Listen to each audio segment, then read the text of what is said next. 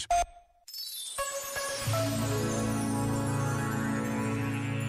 Um sábio chinês há já muitos séculos ensinava aos seus discípulos que o erro dos homens é tentar alegrar o coração através das coisas, quando o que devemos fazer é alegrar as coisas com o nosso coração.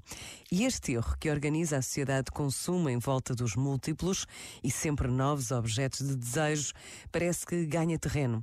Quanto do nosso cotidiano seria diferente se pensássemos seriamente que não é da exterioridade alienante, mas do coração que pode brotar a alegria e a serenidade. Este momento está disponível em podcast no site e na app.